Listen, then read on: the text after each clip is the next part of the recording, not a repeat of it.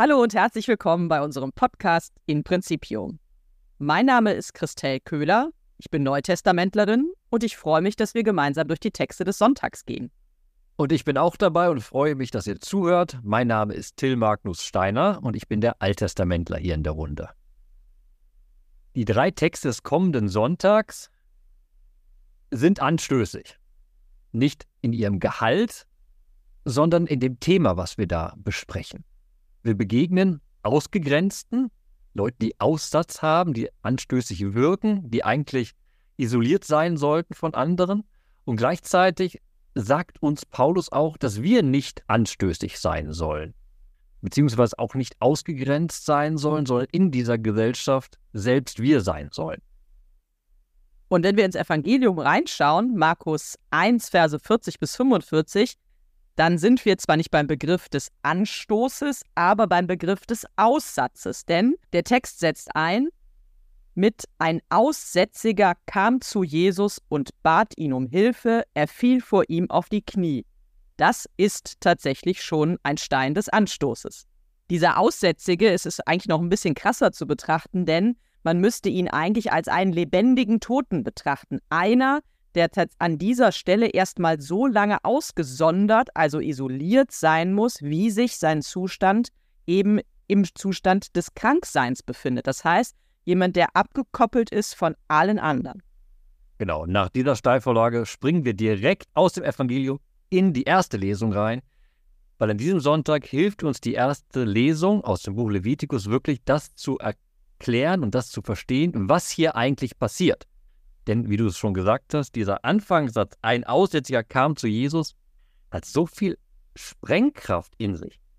Wenn man ins Buch Levitikus reinliest und dann auch die Lesung äh, am Sonntag hört, muss man schon sagen, es klingt alles ein bisschen technisch. Es ist so eine Mischung aus Medizin, Ethik oder wie auch immer und irgendwie Hygieneregeln, die wir ja alle noch aus den Pandemiezeiten kennen irgendwie wirkt es nicht so richtig wie ein typisch biblischer Text, aber es ist ein ganz, ganz wichtiger Text aus der wirklichen Anfangszeit des Volkes Israel. Es ist ein göttliches Gebot, was hier auch verkündet wird. Genau. Wie gesagt, es kommt nicht theologisch daher, sondern wenn man dieses Kapitel 13 liest, da hat man erstmal sieben Fälle, wo Hautkrankheiten beschrieben werden. Das ist jetzt nicht der typische theologische Text, der einen inspirieren möchte für eine besondere Lebensweise. Aber der Text hilft uns eben, das Evangelium besser zu verstehen. Erster Hinweis ist, worum geht es? Wenn man das ganze Kapitel anguckt, merkt man, es geht um irgendeine Hautkrankheit, die hier beschrieben wird, eben ein Aussatz auf der Haut. Und Levitikus 13 erklärt uns, wie in der damaligen Gesellschaft mit dieser Hautkrankheit umgegangen wurde, denn, das sagt das Kapitel ganz, ganz deutlich, diese Hautkrankheit ist nicht heilbar. Es gibt keine Therapie dafür und sie ist sehr ansteckend. Man muss abgesondert sein von der Gesellschaft, um die Gesellschaft, Gesellschaft zu schützen. Ich habe schon gesagt, es kommt ein bisschen wie ein göttliches Gebot daher. Eigentlich sogar sehr klar wie ein göttliches Gebot, denn der erste Satz in der Lesung heißt, der Herr sprach zu Mose und Aaron. Also Gott kümmert sich selbst darum, was im Falle von Aussätzigkeit bzw. von diesen Hautkrankheiten zu passieren hat. Und das ist in der damaligen Welt ein großer Fortschritt der versteckt sich hinter dem Text, wenn man ihn liest und versteht ihn nicht gleich.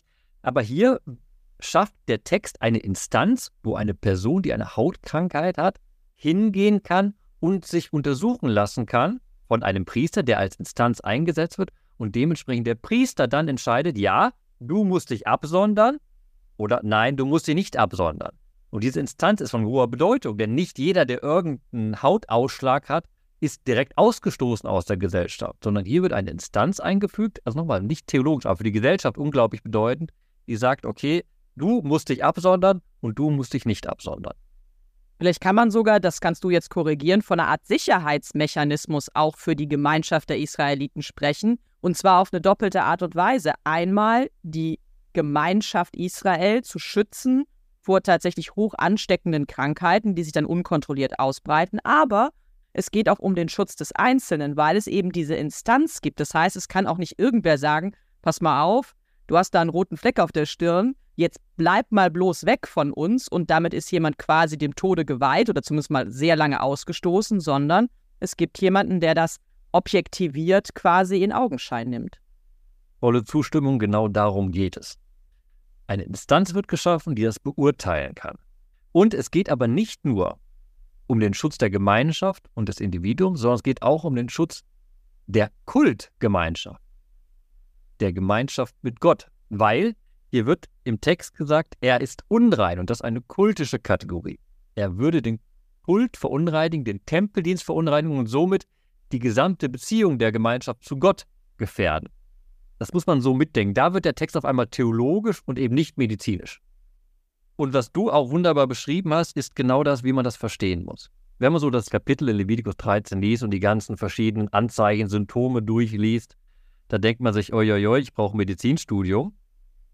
Aber um zu verstehen, warum das wichtig ist, lesen wir vielleicht mal kurz den Vers 45. Da klingt nämlich das an, was du vorhin schon gesagt hattest.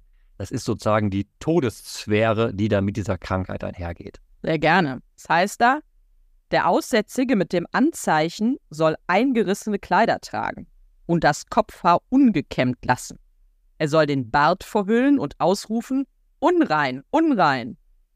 Das ist wie gesagt, hier wird keine Therapie angeboten für die Krankheit, sondern hier wird verdeutlicht, dass diese Person in die Todessphäre gehört. Woran erkennt man das? Das, was er machen soll, sind Trauerriten. Er soll sich dem Tod angleichen. Die zerrissene Kleidung ist bis heute im Judentum ein Zeichen von Trauer, wenn ein Familienmitglied gestorben ist. Man macht sich dem Toten gleich. Das gleiche gilt auch für das Kopfhaar, das nicht wird. Man verwahrlost. Man zeigt, man gehört nicht mehr zum normalen Leben. Und jetzt macht es Sinn, tatsächlich nochmal zurück ins Evangelium zu gehen und nochmal sich diese Anfangsszene vor Augen zu führen. Ein Aussätziger kam zu Jesus und bat ihn um Hilfe. Der ist nicht abgesondert von der Gesellschaft und er bittet um Hilfe, statt Jesus zu warnen vor sich. Eigentlich hätte der Aussätzige rufen müssen, unrein, unrein, und sich gar nicht in die Nähe von Jesus begeben müssen. Er macht aber genau das andere. Er geht zu Jesus und bittet ihn nun um Hilfe. Und das muss man ganz kurz noch dazu betonen.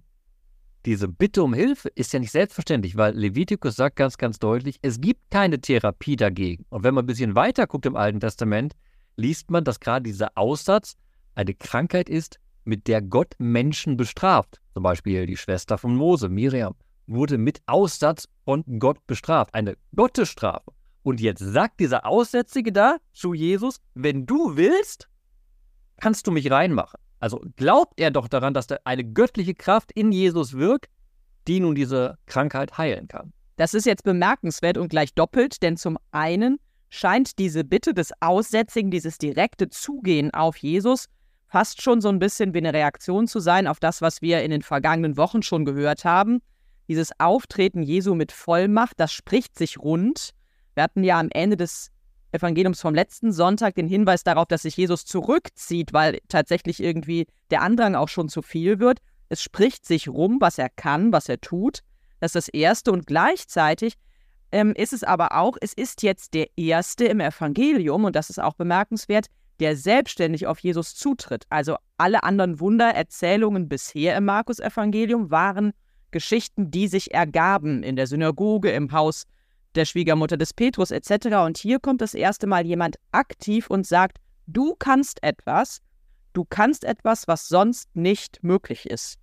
Wir waren ja in den Texten zuvor, die wir besprochen hatten, in Kapharnaum. Wir haben diese 24 Stunden mit Jesus erlebt, in der Synagoge und im Haus der Schwiegermutter des Simon, des Petrus, und wie die Masse, wie du gerade gesagt hast, kam und ihn zu ihm hingestürmt sind. Jetzt auf einmal ist er ganz alleine. Wir sind in einer Szene der Isolation, was ja wunderbar zum Aussatz passt eigentlich. Aber es ist eine Isolation von zwei Personen. Eben Jesus, derjenige, der sich einen Namen gemacht hat, weil er Wunder, Wunder bewirken kann, weil er heilen kann. Und jemand, der zutiefst dieses Wunder braucht. Und was ich sehr bemerkenswert finde an dieser Stelle, er braucht das Wunder und Jesus, das haben wir schon vorher gesehen, könnte das Wunder auch mit einem Wort vollbringen. Er könnte auch sagen, alles ist gut, sei geheilt, wie auch immer. Er wird es ein bisschen geschickter formulieren als ich an dieser Stelle. Aber genau das macht Jesus nicht. Jesus spricht nicht nur, sondern Jesus berührt ihn. Er streckt die Hand aus, berührte ihn und sagte, ich will, werde rein. Jetzt könnte man sagen, hat er bei der Schwiegermutter auch gemacht. Die hat er auch angefasst. Aber nochmal, der Kontext ist hier wichtig. Er fasst jemanden an, den man nicht anfassen darf. Dieser Aussatz ist ja, zu, ja höchst ansteckend und somit gefährlich für die Gemeinschaft. Aber nachdem der Aussätzige die Grenze überschritten hat und auf eine Person zugegangen ist, überschreitet nun auch Jesus diese gesellschaftlich vorgegebene Grenze und berührt den Aussätzigen. Und um zu verdeutlichen, wie anstößig das ist, bei Lukas gibt es eine ähnliche Geschichte, auch im Aussätzigen. Aber da bleibt Jesus in der Distanz. Er heilt aus der Distanz. Da ist keine Berührung. Hier aber berührt Jesus den Aussätzigen.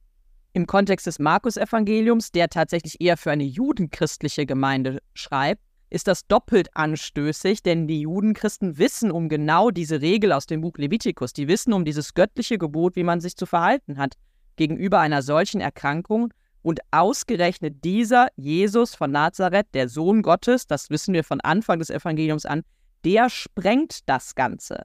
Aber er sprengt auch nicht das ganze Gebot des Alten Testaments, wie wir dann im fortlaufenden Teil des Evangeliums kennenlernen. Das ist wunderbar. Nach der Grenzüberschreitung kommt nämlich direkt wieder nicht das Zurückrudern, das wäre falsch, aber eben das Einhalten des Gebotes. Weil das Gebot in Levitikus 14 schreibt vor, jemand, der meint, dass er eben nicht mehr Aussatz hat, soll wieder zu der Instanz gehen, zu dem Priester gehen und sich zeigen. Und dann soll der Priester entscheiden, ob die Person rein ist wieder. Und wenn ja, muss der ehemalige Aussätzige seine Opfer darbringen. Und Jesus sagt nun, nach dem Wunder, also nachdem der Aussätzige wirklich geheilt ist, geh zum Priester, erfülle das Gebot, mache, was das Gesetz vorschreibt. Ihr könnt es im Podcast leider nicht sehen. Ich kann es sehen, weil wir mit Bild miteinander sprechen. Aber Till hat extra den Zeigefinger gehoben an der Stelle und das tut Jesus auch. Das ist irgendwie ganz schön. Das heißt extra, Jesus schickte diesen Aussätzigen bzw. Gehalten weg und wies ihn streng an. Also es ist nicht nur eine Empfehlung, sondern es ist eine ganz klare eigentlich Regel, die er aufstellt und sagt, sieh, dass du niemandem etwas sagst, sondern geh erst zum Priester, bring für die Reinigung da, was festgesetzt ist und lass dir auch bestätigen, dass du rein bist. Das heißt, es ist deutlich, trotz der besonderen Vollmacht Jesu wird nicht irgendein Gesetz und eine Vorschrift ausgehebelt, sondern Jesus drängt darauf, genau das zu tun, was man in der Gemeinde Israel tut. Und ich habe in einem Kommentar diese wunderschöne Übersetzung gelesen, nicht, dass, dass Jesus ihn streng anweist, sondern Jesus schnaubte ihn an. Und da habe ich mir in meinem Kopf so vorgestellt, der Aussätzige jubelt vor Freude, sprudelt sozusagen vor Freude, die er verkünden möchte, er ist geheilt, alles wunderbar. Und Jesus sagt nach dem Motto jetzt, komm mal zurück, du hast eine klare Aufgabe jetzt, geh sofort zum Tempel, geh zum Priester, mach erst mal, was du machen musst. Aber er sprüht vor Freude und explodiert praktisch aus. Und das ist auch ein wieder schöner Kontrast, der da aufgebaut wird. Aber da gibt es noch einen zweiten Kontrast, auf den ich hinweisen möchte. Wir haben ja einen Jesus, der auf einmal, also die Wundergeschichte ist vorbei, auf einmal wird er streng. Und das ist so ein bisschen im Kontrast zu dem, wie er vorher auftritt. Weil der Aussätzige sagt, wenn du willst, kannst du mich reinmachen. Und dann lesen wir, Jesus hatte Mitleid, was im Griechischen ein wunderbares Wort ist. Sein, Äußeres, sein Innerstes drehte sich nach außen. Er war voller Barmherzigkeit, Mitleid. Er fühlte mit diesem Aussätzigen. Also er ist komplett empathisch mit ihm. Und nach der Heilung auf einmal dieses, jetzt aber streng, du hast eine klare Aufgabe, erfülle das Gesetz.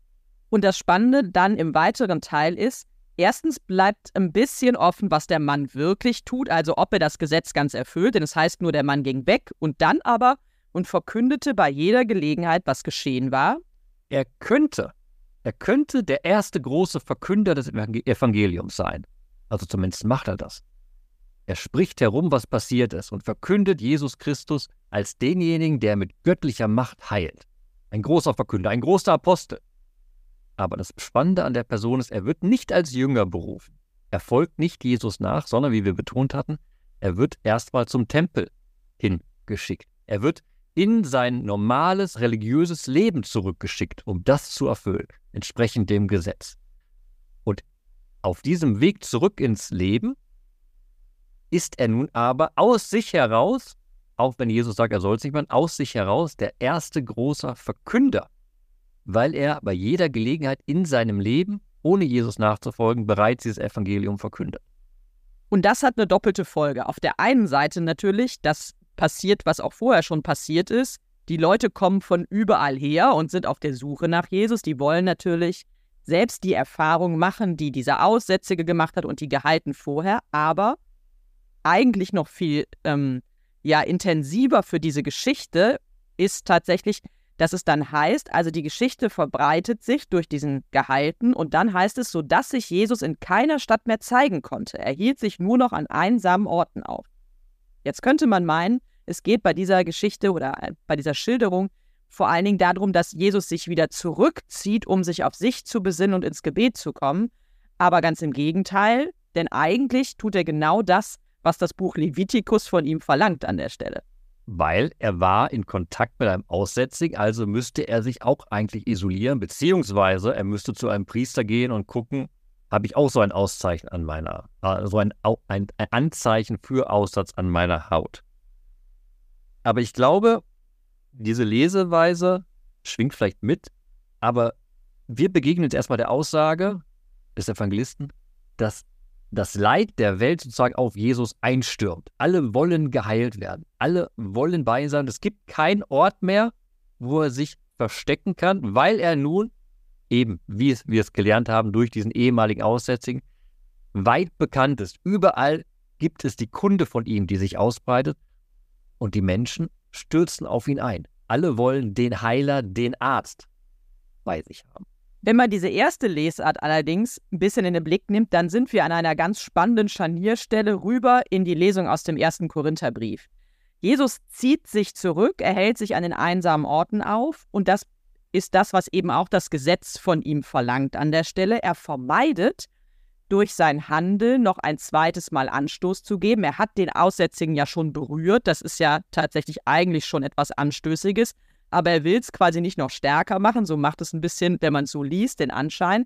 Er möchte keinen, keinen Grund geben, dass man sagt, guck mal, das ist ja einer, der hält sich an keine Regeln. Und das ist deswegen spannend, weil das ja später im Evangelium auch immer wieder ein Vorwurf sein wird, den man Jesus gegenüber ausspricht, er heilt am Sabbat und so weiter und so fort. Soll also insgesamt ja im Markus-Evangelium schon deutlich werden, dieser Jesus lässt nicht alle Gebote hinter sich, um das zu tun, was ihm gerade beliebt, sondern er respektiert die Gebote schon, aber er schaut trotzdem erstmal auf das, was ist für den Menschen an der Stelle wichtig. Und damit sind wir eigentlich schon im ersten Korintherbrief. Damit sind wir bei der zweiten Lesung im ersten Korintherbrief und bei dem Vers 32, da heißt es, gebt weder Juden noch Griechen noch der Kirche Gottes Anlass zu einem Vorwurf.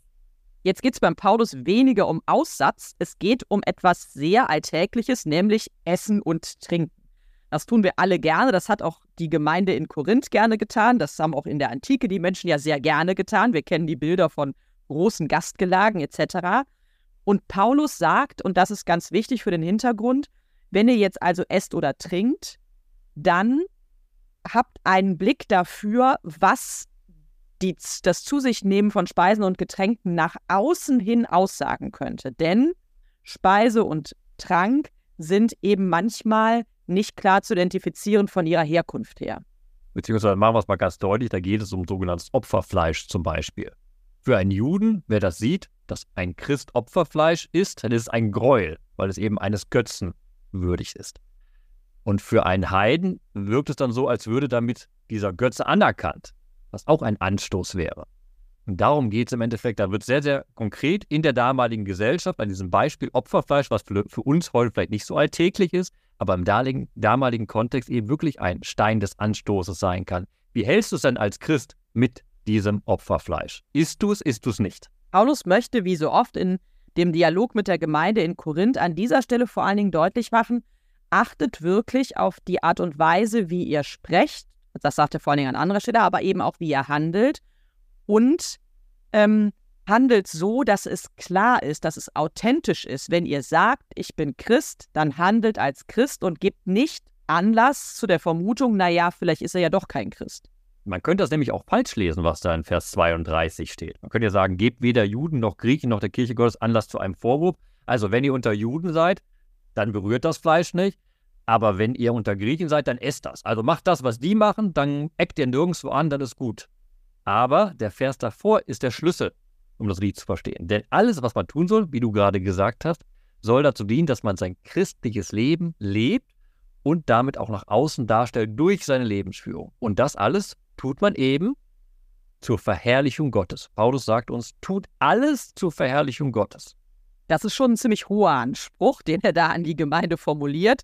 Zum Glück ähm, holt er das dann am Ende zumindest teilweise nochmal ein, indem er nicht nur sagt, okay, tut alles zur Verherrlichung Gottes und die Messlatte liegt sehr hoch, sondern er sagt, nehmt mich zum Vorbild, wie ich Christus zum Vorbild nehme. Total spannend, wirkt erst ein bisschen wie so ein Fremdkörper, hochtheologischer Satz in diesen sehr pragmatischen Dingen vorher, aber er sagt, Christus tut in allem oder handelt in allem, was er macht, so, dass er auf Gott verweist, dass er zeigt, wie Gott ist. Und ich nehme mir Christus zum Vorbild als Apostel Paulus. Ich tue auch alles, um Gottes Wesen sichtbar zu machen und das authentisch darzulegen, tut ihr das eben auch als Gemeinde und zwar in allem, was ihr tut. Nicht nur, wenn ihr Gottesdienst feiert, sondern selbst wenn ihr über den Markt lauft und mal eben an so einem Stand naschen wollt.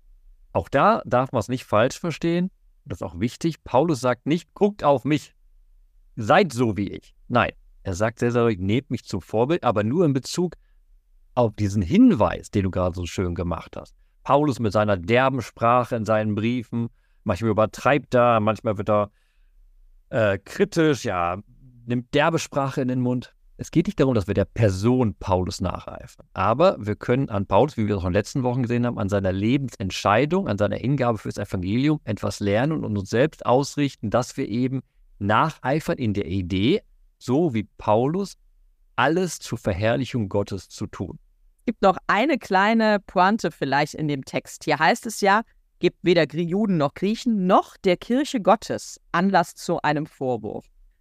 Damit ist nicht nur die Gemeinde in Korinth gemeint, sondern Paulus denkt an der Stelle wohl auch schon größer und sagt, naja, es wird sich nicht nur bei euch in der Gemeinde rumsprechen und in dem kleinen Ort bleiben, sondern, so wie wir es im Evangelium gelesen haben, die Kunde verbreitet sich in der ganzen Gegend und so weiter. Sowas erzählt man sich weiter. Also die Außenwirkung ist größer, als ihr sie im ersten Handeln vielleicht im Blick habt. Das heißt also, tut nichts, was insgesamt auch dem Ansehen der, der ganzen christlichen Gemeinde über Korinth hinaus eigentlich schadet. Und das finde ich sehr, sehr stark als Bild ähm, und auch als Mahnung für uns in unserem Handeln, wirklich weit über das hinaus zu denken, was sich gerade im Moment ereignet und wie wir als Christen in der Welt agieren, es hat immer eine gr viel größere Wirkung, als wir es uns vorstellen können, zumal in unseren Zeiten, in unseren Medienzeiten. Genau, mit der klaren Entscheidung, Christ zu sein, das öffentlich bekannt zu machen, ist man automatisch ein Repräsentant. Man repräsentiert und das ist ein großer Auftrag, gerade wenn man bedenkt, was wir vielleicht oft nicht mehr so bedenken, dass wir als Christen ja auch Missionare sind. Der christliche Glauben ist immer auf Ausbreitung, möchte wachsen, möchte zu mehr Menschen gelangen. Und da ist entscheidend für viele Menschen, wen treffen sie da? Sie treffen nicht die Institution Kirche, die treffen sie in Nachrichten und sonst irgendwas. Aber Glaubensvermittlung passiert durch die Begegnung mit einer Person. Und da ist ganz entscheidend, wie ich selbst handle. Und dann wieder das dritte Mal zurückgezirkelt. Durch mein Handeln muss ich zeigen, dass ich alles tue, um Gott zu verherrlichen. Dann überzeuge ich im Glauben, da sagt jemand, wow, was ist denn da passiert? Ich würde gern schon in meinen Vers des Sonntags springen. Einerseits habe ich gerade schon gesagt, dass mit dem Vorwurf, also der auf die gesamte Christenheit quasi zurückfällt, finde ich einen interessanten Gedanken, auch für das eigene. Aber ich finde es auch andersrum ist es wichtig. Ich erkläre, was ich damit meine. In Vers 43 im Evangelium heißt es ja, Jesus schickte ihn weg und wies ihn streng an. Und du hast das, Till, eben schon so wunderbar gesagt. Es ist irgendwie so ein Bruch. Ne? Erst hat Jesus Mitleid und plötzlich wird er streng.